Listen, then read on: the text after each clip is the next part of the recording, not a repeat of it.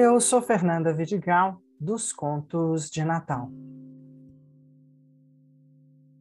Terceiro conto para a segunda semana do Advento.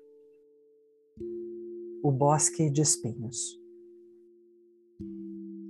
A caminho de Belém, José e Maria atravessaram um bosque cheio de árvores ressecadas, com os galhos enegrecidos.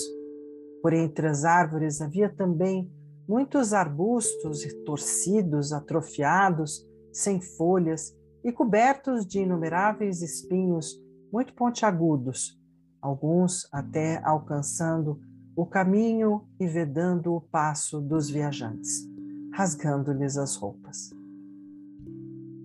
A pobre mula, por mais que quisesse encolher-se, não podia evitar os arranhões no seu lombo e nas pernas e finalmente decidiu empacar. Não havia maneira de movê-la. Estava plantada como se tivesse enraizado no chão. José e Maria lhe suplicaram, e depois ainda José tentou lhe cutucar com o bastão, e ela começou a bramir com os relinchos horríveis. Então José também começou a ralhar com aqueles malditos espinhos que os impediam de seguir o caminho. Num dado momento, Maria, observando como gritavam a mula e o seu esposo, e pondo as suas mãos nos ombros de José, lhe acalmou, dizendo: Querido, por que você fica tão contrariado com os pobres arbustos secos e espinhentos? Eles não têm culpa, porque vivem em uma terra seca, erma. Se pudessem ter um pouquinho de água, com certeza que nos acolheriam e floririam rosas cheirosas para nós e para o nosso filho. Então Maria rezou ao céu: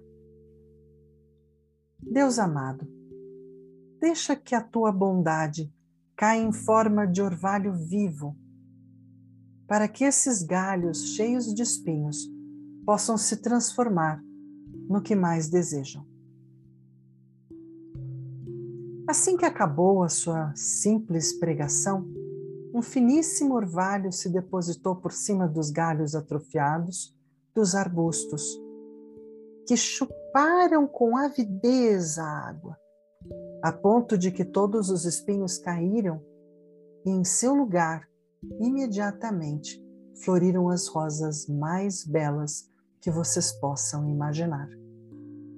Competiam umas com as outras para ver qual era a de cor mais brilhante ou a mais perfumada, enchendo o ar para a satisfação de todos. José e Maria agradeceram ao Altíssimo por aquela maravilha. E a mula, esticando o focinho para cheirar o perfume das flores, retomou o trote a caminho de Belém.